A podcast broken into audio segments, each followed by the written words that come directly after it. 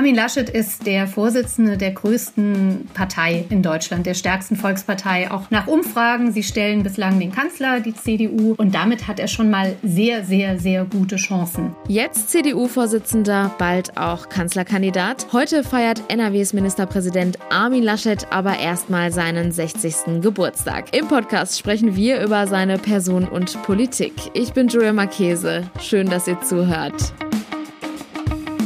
Rheinische Post Aufwacher. News aus NRW und dem Rest der Welt.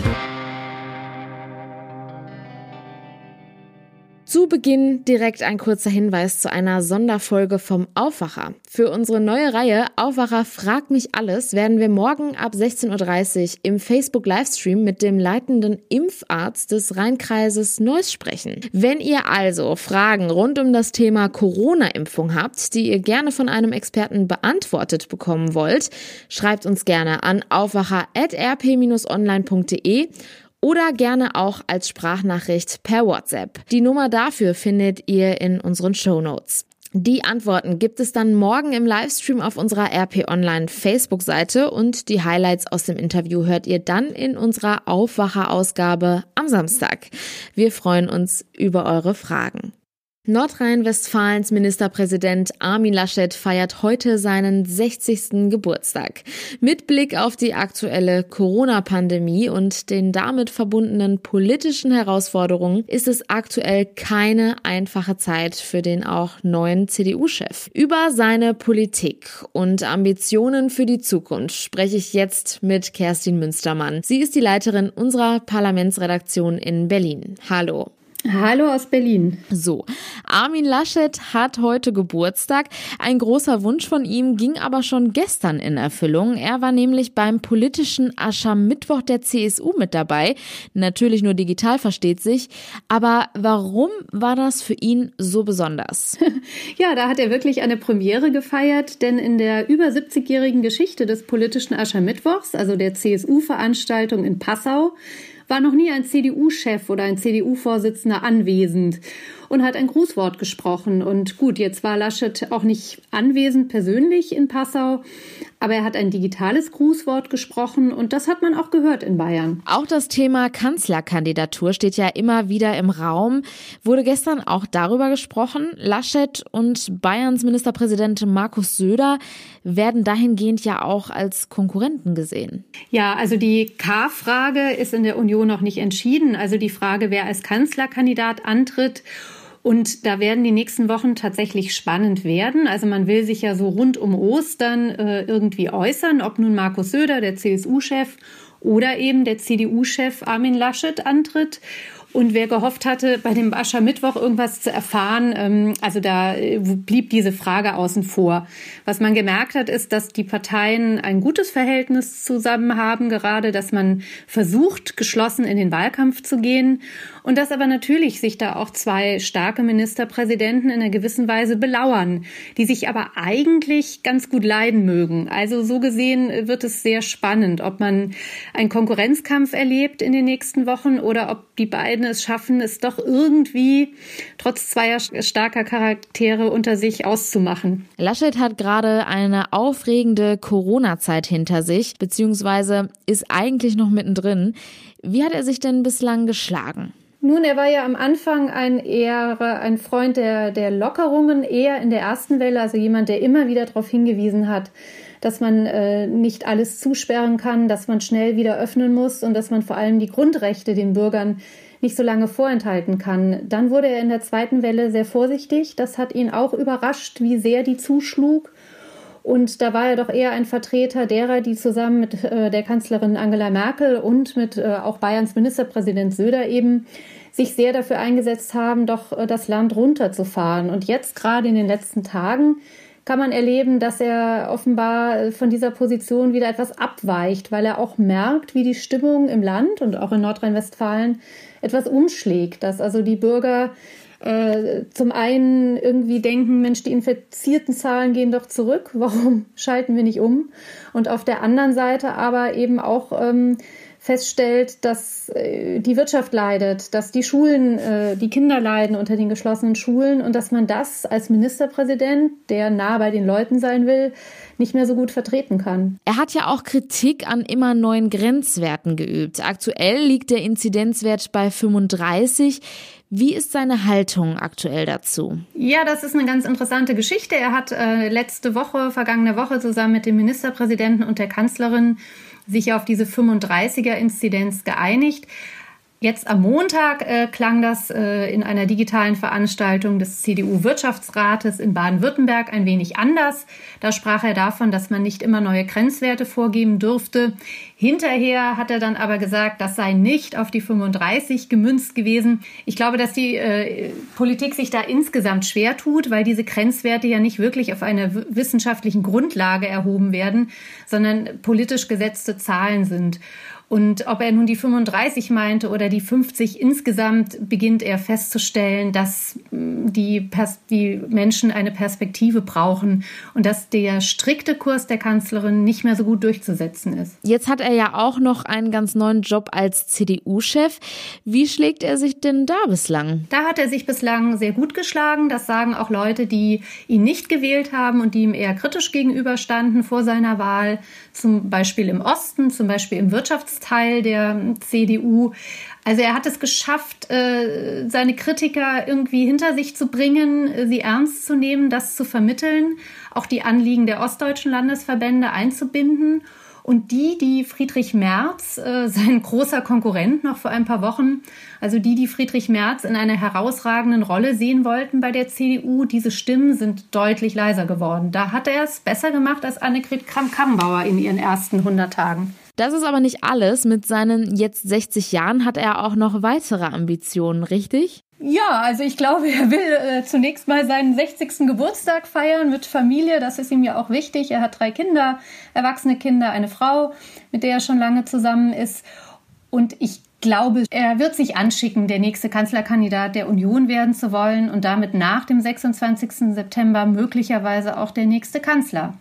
Also er ist sicher niemand, der darauf verzichtet und meint, dass andere es besser können. Vielleicht steht am Ende die Vernunft, dass man feststellt, in der Union mit dem Markus Söder haben wir die besten Chancen. Dann ist Armin Laschet sicher auch niemand, der darauf beharrt, diese Funktion auszuüben.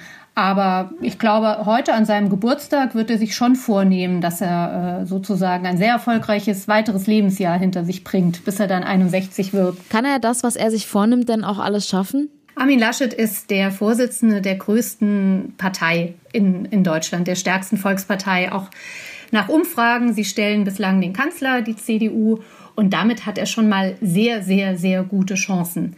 Dass man dann vielleicht in der Union feststellt, hm, Söder ist aber so viel populärer in Umfragen und wir hätten mit ihm so viel mehr Punch, wenn wir in einen Bundestagswahlkampf gehen, dann äh, kommt natürlich Markus Söder nochmal ins Spiel. Aber ich würde sagen, die bessere Ausgangslage qua Parteizugehörigkeit hat eindeutig Armin Laschet. Kommen wir zum Schluss nochmal ein bisschen mehr zur Person Armin Laschet.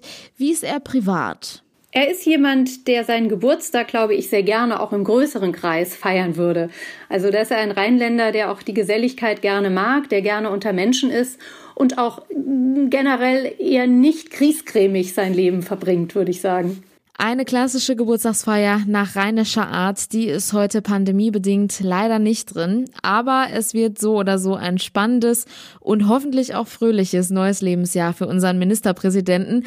Wir gratulieren ihm ganz herzlich zu seinem runden Geburtstag und wünschen alles Gute. Vielen Dank, Kerstin Münstermann, für das Gespräch.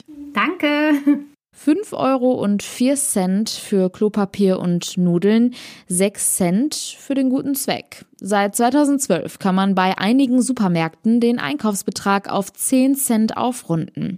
Das Geld kommt benachteiligten Kindern zugute. Hinter der Aktion steht die Stiftung Deutschland rundet auf. Beteiligt sind Unternehmen aus verschiedenen Branchen. Aktuell können sich Projekte für die Fördergelder bewerben. Jörg Isringhaus hat weitere Infos für uns. Willkommen im Podcast. Hallo, willkommen. Es sind nur wenige Cents pro Einkauf. Wie viele Spendengelder kommen denn durch diese Aktion zusammen? Das sind wirklich eine ganze Menge, wenn man überlegt, wie klein eigentlich diese Einzelspenden sind. Die durchschnittliche Einzelspende beträgt etwa 4,2 Cent, zumindest war es im Jahr 2019 so. Das hat mir die Geschäftsführerin Anke Merz-Beetz erzählt. Insgesamt sind seit 2012 10,7 Millionen Euro an Spenden zusammengekommen muss man sich auch mal auf der Zunge zergehen lassen, bei circa 220 Millionen Aufrundungen. Nicht eingerechnet sind dann die sogenannten Gehaltsspenden. Man kann nämlich auch nicht nur an der Kasse aufrunden, sondern man kann auch bei teilnehmenden Partnern von seinem Gehalt einen kleinen Betrag monatlich spenden. Den legt man vorher fest und dann geht er gleich immer vom Gehalt ab. Das geht zum Beispiel bei Henkel. Kommen wir mal zurück zur Supermarktkasse. Funktioniert das Aufrunden auch in Corona-Zeiten? Weil momentan zahlen die meisten ja auch lieber mit Karte als mit Kleingeld. Genau, im Corona-Jahr sind wohl die Spenden da ein bisschen zurückgegangen.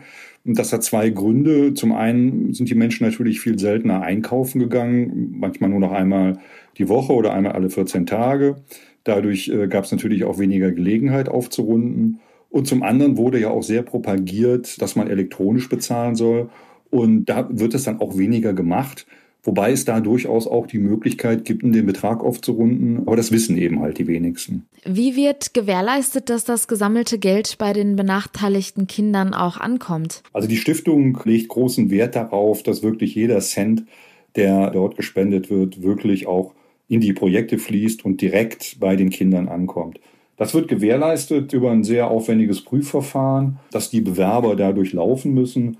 Das ist dreistufig und geht über ein Expertengremium und über ein unabhängiges Analysehaus, das noch Leistungsfähigkeit der Bewerber nachher untersucht, bis hin zur letzten Instanz. Das ist dann ein Kuratorium, das dann letztendlich diese Förderprojekte beschließt. Und es wird auch immer drauf geschaut, jetzt im Nachhinein, wenn Förderprojekte gefunden worden sind, in die das Geld investiert wird, wird im Nachhinein geschaut, wie hat sich das denn bewährt über die Jahre? Also die Stiftung guckt schon, ob das Geld auch wirklich gut angewandt wurde und auch zu Erfolgen geführt hat. Noch bis Ende März können sich Projekte darum bewerben, von der Stiftung Deutschland rundet auf gefördert zu werden. Welche Projekte kommen denn da in Frage? Also es sind natürlich, jetzt mal grob gesagt, alle diejenigen Projekte, die sich eben für sozial benachteiligte Kinder einsetzen. Konkret sind es dann eher Sachen, sage ich mal, so Mentorenprogramme beispielsweise, dann Projekte, die sich mit Gewaltprävention befassen, dann geht es bei anderen wieder um Reintegration von jungen Obdachlosen oder um frühkindliche Bildung. Also hm, das ist ein ganz breites Spektrum, was da vertreten ist, was möglich ist. Und es gibt auch keinerlei Begrenzung, also für Projekte, die sich da schon mal beworben haben, beziehungsweise auch schon mal Fördergelder bekommen haben von Deutschland rundet auf, die dürfen sich auch durchaus nochmal bewerben. Und das hat es wohl auch in der Stiftungsgeschichte jetzt auch schon gegeben, dass besonders erfolgreiche Projekte durchaus zum zweiten Mal gefördert worden sind. Vielen Dank für die Infos. Ja, gerne. Bewerben können sich die Projekte übrigens bis zum 31. März bei der Stiftung. Weitere Informationen gibt es auf der Internetseite von Deutschland rundet auf. Kommen wir nun zu den Themen, nach denen ihr heute Ausschau halten könnt. In Düsseldorf beginnt der Prozess um eine der größten jemals in Deutschland entdeckten illegalen Zigarettenfabrik. Nach Angaben von Zollfahndern hatten die in Kranenburg an der deutsch-niederländischen Grenze entdeckte Anlage 10 Millionen Zigaretten am Tag produziert. Der Steuerschaden beträgt laut Anklage fast 6 Millionen Euro. Zwölf Männer im Alter von 28 bis 60 Jahren sind wegen Steuerhinterziehung, Steuerhehlerei und Verstoßes gegen das Markengesetzes angeklagt. Bayer Leverkusen kämpft nach dem Pokal aus bei Rot-Weiß Essen in der Europa League um seine letzte Titelchance in der Saison. Im Zwischenrunden-Hinspiel bei den Young Boys Bern will sich die Werkself heute Abend eine gute Ausgangsposition für den Einzug ins Achtelfinale erspielen. Anstoß ist um 18.55 Uhr. Schauen wir noch kurz auf das Wetter. Es wird weiterhin wärmer. Die Höchsttemperaturen liegen heute zwischen milden 10 und 14 Grad. Am Nachmittag ist es zunehmend bewölkt. Im Westen ist auch leichter Schauer möglich. Das meldet der Deutsche Wetterdienst. In der Nacht sinken die Temperaturen dann auf 5 bis 2 Grad. Morgen bleibt es niederschlagsfrei bei Temperaturen zwischen 10 und 14 Grad. In der Nacht ist es dann meist wolkig, überwiegend aber niederschlagsfrei. Die Tiefswerte liegen zwischen zwischen 8 und 4 Grad. Stellenweise ist auch Nebel möglich. Und das war der Aufwacher vom 18. Februar. Ich bin Julia Marchese. Danke fürs Zuhören. Bleibt gesund. Ciao. Mehr Nachrichten aus NRW gibt's jederzeit auf RP Online. rp-online.de